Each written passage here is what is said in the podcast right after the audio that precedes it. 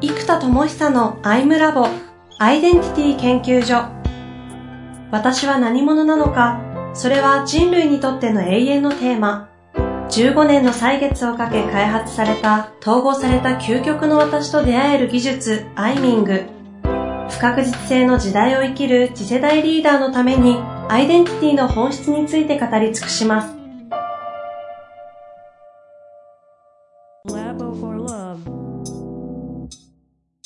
こんにちは、遠藤和樹です。生田智久のアイムラボアイデンティティ研究所。生田さんよろしくお願いいたします。はい、よろしくお願いします。さあ、ということでメンタロイドリリースできましたということから、問答生成の RPA、DX 化を図って、それを VTuber キャラクターロイドとしてね、展開してきた生田さんが、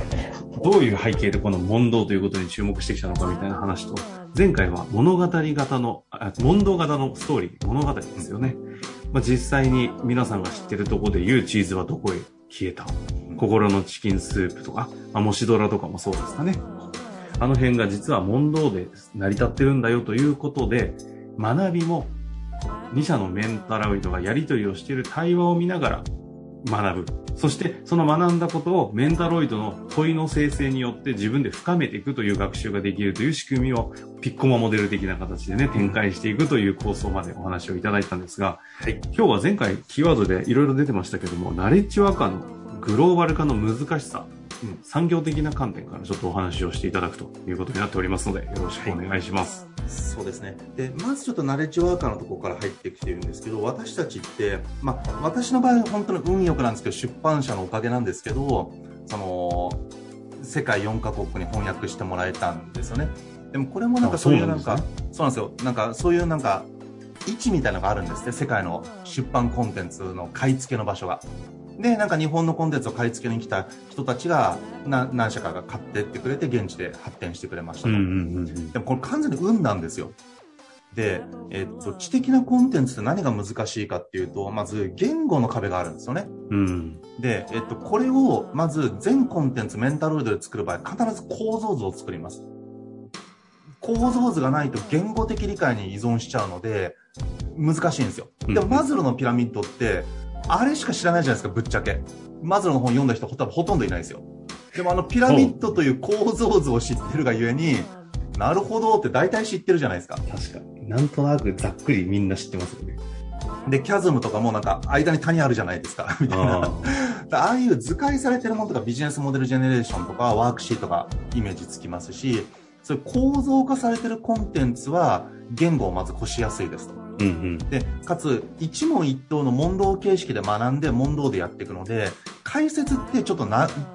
文章が冗長になっちゃう可能性が高いんですね。で問答ってちょっと短めにできるので物語的なやつって。でそうすると AI 翻訳しやすいんですよ、でそうすると日本語で書いたものが AI 翻訳されて、えー、全世界の言葉で音声合成されて喋るんですよ。そうするとこれを作った瞬間になんと世界100カ国ぐらいでいきなり自分の知恵がメンタロイドとして広がるんですよ。うんうんうんでこれがまずナレッジワーカーがグローバル化できなかった難しいとこだったんですね。うんうん、でこれができますと。じゃあ日本初がなぜいいかっていうところなんですけどこれはまず、まあ、開発者が日本人の私たちだったっていうのは1個。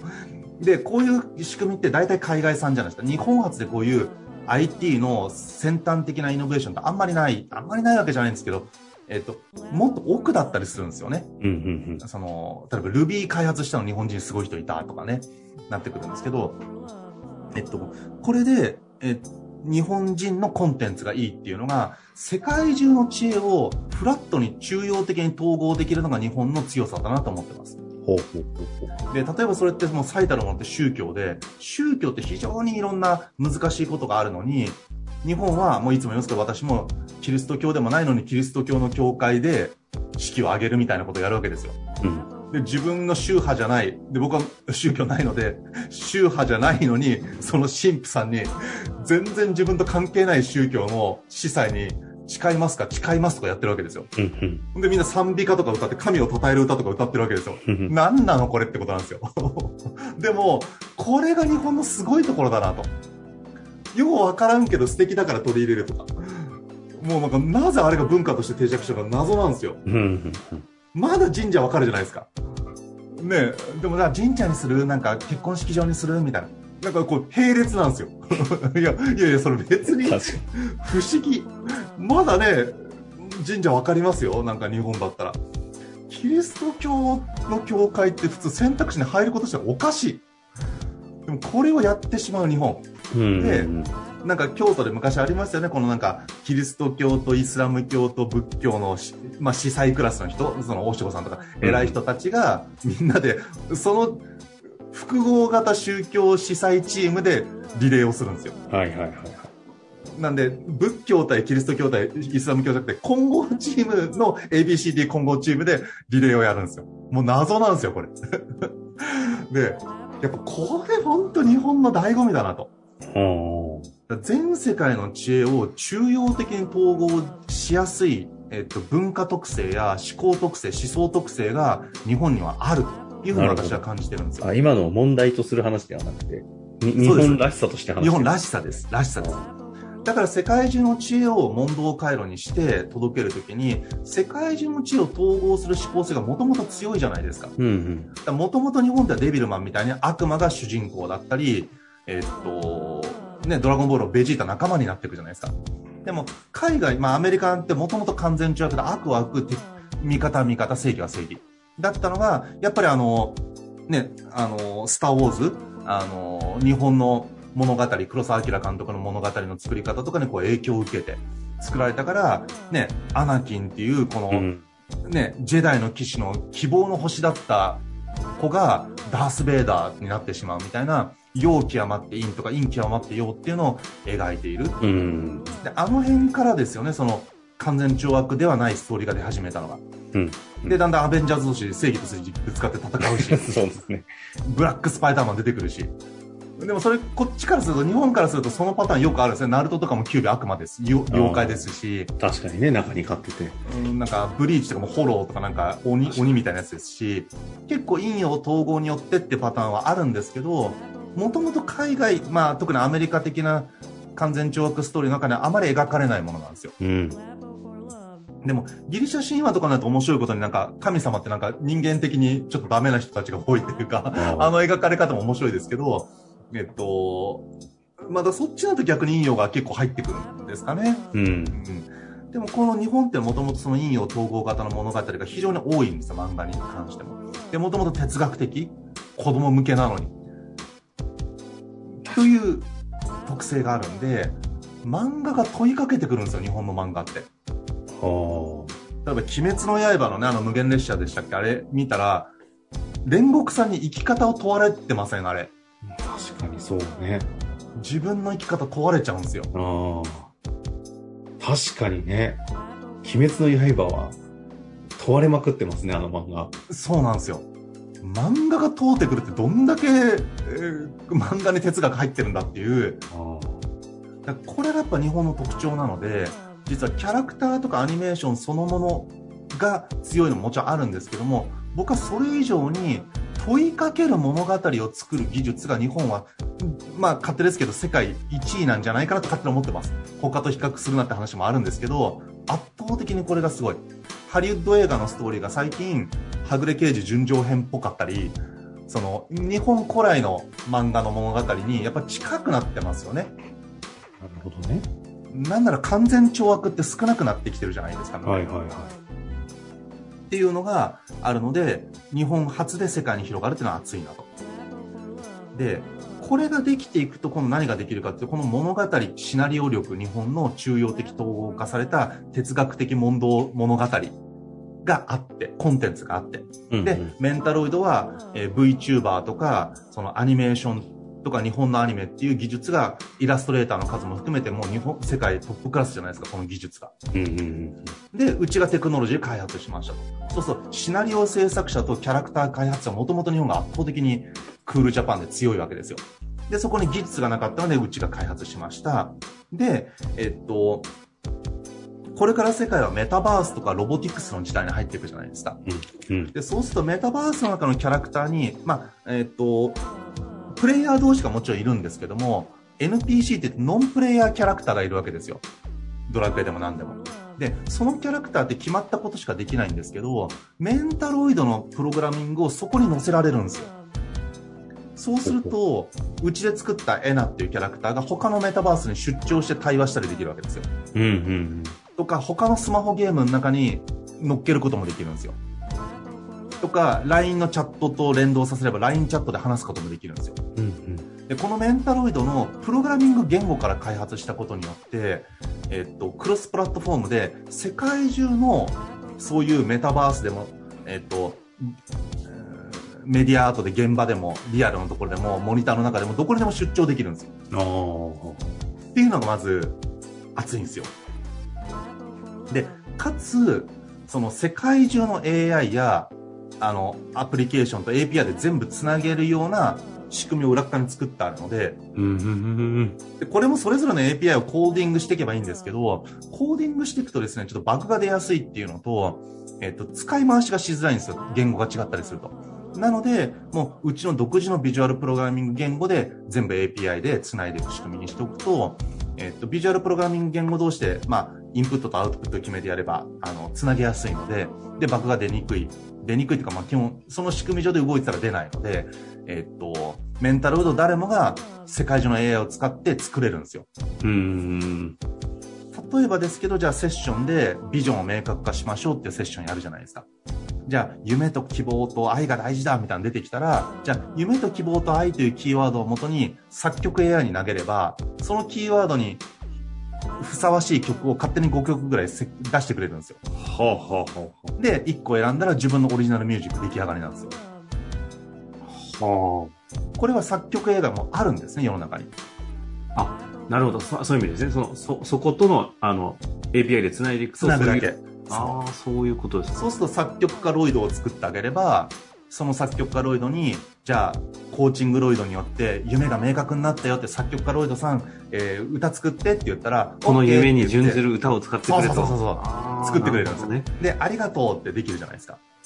で、今度映像制作も今って AI で全部じゃないにせよ、ある程度できるやつがあったりするんで、それに投げると映像制作しといたよとか言って、自分 PV とか勝手に出来上がるとか。なるほど。それに象徴するようなロゴを作ったりとかっていうこの展開ができてくる。そうです。で、翻訳 AI はもういっぱいあるんで書ければ、全世界に翻訳して喋っといたよ、つって。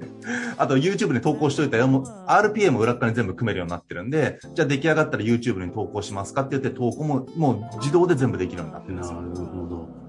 ロールプレイングゲームのリアル版、まあメタバースがそうだからそうなんでしょうけど、リアル版を本当に自分の仮想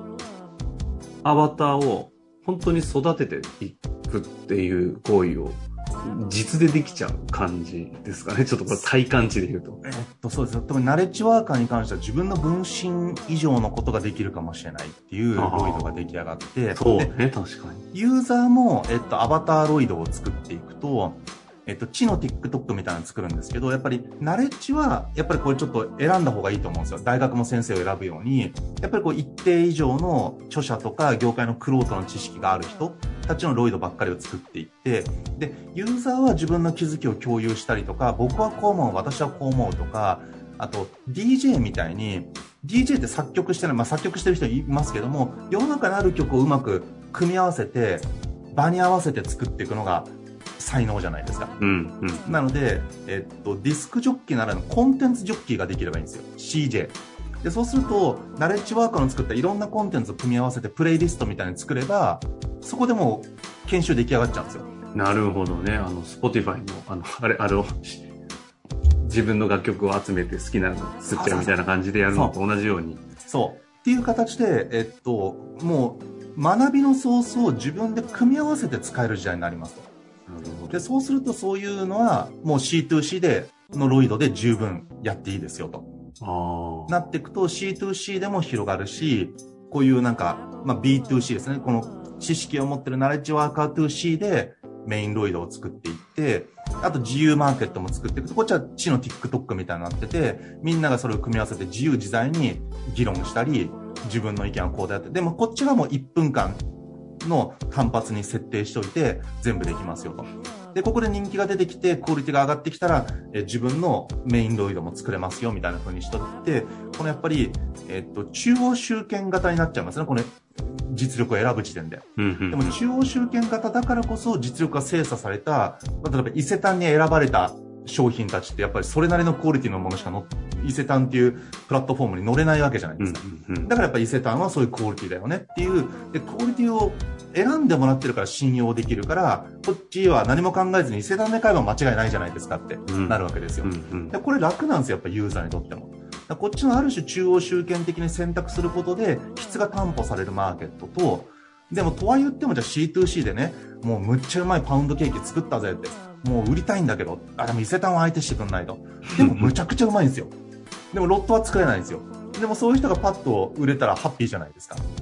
っていう、これは C2C で例えば、ね、あのー、フリーマーケットでパウンドケーキ屋さん出してもいいじゃないですかみたいな、これやっぱ C2C でやりやすいので、TikTok とかはもう誰でも彼でも全部できるわけですよ、YouTube も。なるほどね。この2つが連動していくと、この、ある種相反するところがありながらも、連動できるので、共存させようと思うと無茶が出るんですよ。なので、連動型にして、あえてマーケットを分けて2つ作ってしまうっていうスタイルでやっていけると面白いかななんて思ってますね。そうすると今後、まあ、著今の世界でいう著者と言われるようなナレッジワーカーたちを中心に、うん、バンバンと彼らの知能モデルがメンタロイド化されて、はい、その知能モデルに基づいた対話的なものを我々が受けられる環境ができ、うん、その受けるときには自分のメンタロイドを通して受け、そいつらを育てていくようなことができて、そうです。いくという感じになってくるわけですね。もう一個だけ補足すると、はい、著者になれる人って今っていうのはコミュニティを持ってる人に限られてくるんですよ。本を出したら著者周りで1000部ぐらいが売れそうな人しか本出させてくんないんですよ、やっぱり。ああ、そうですね。でも、クロートの知恵って、まずその人は現場のプロなので、コミュニティって言っても自分の職場の20人ぐらいしか仲良くなかったりするわけですよ。うんうんうん、で、かつ業界では有名なんだけど、他の人誰も知らないし、マニアックな知恵なんで本を出しても、まあ、1000万部売れる見込みがまずないじゃないですか。うん、あと10万部に行く可能性もない。で、こういう知恵が埋もれちゃうんですよ。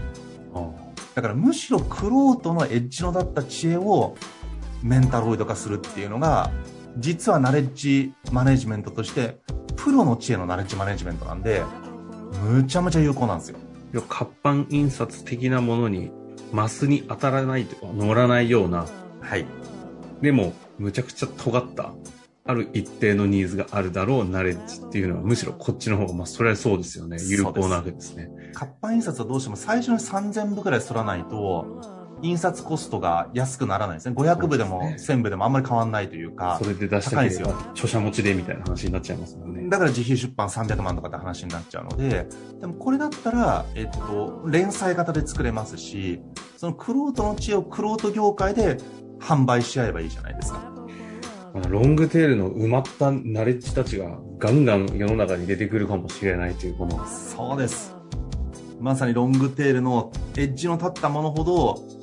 特定の業界100人にとって異常に有効なのに、ね、10万部売れないから埋もれて、その人が辞めちゃったら俗人性とともに知恵が失われていっちゃうんですよ。でもむしろこっちの知恵の方が大事なんですよ。本当は。確かに。というのができるのがメンタロイドなんです。なるほど、メンタロイドなんです。ということですね。いや、確かに埋まったナレッジをちゃんと世の中に出して届けていくというところは、またちょっと今まで意外と聞いたことのない側面での最後補足をいただきましたのでね。はい。いや、なんか楽しみですが、はい、我こそはという人たちがどんどん出てくるのか、ど、ど、生田さんから口説いていくのか、どういう感じでね、コンテンツが増えていくのかはちょっと楽しみなところですけれども、はい、まあ、そのあたりも戦略練ってるでしょうから、また次回、うん、そういった話もね、タイムリーに教えていただいて、この番組がリリースされる頃にはメンタルヘル本当にアプリが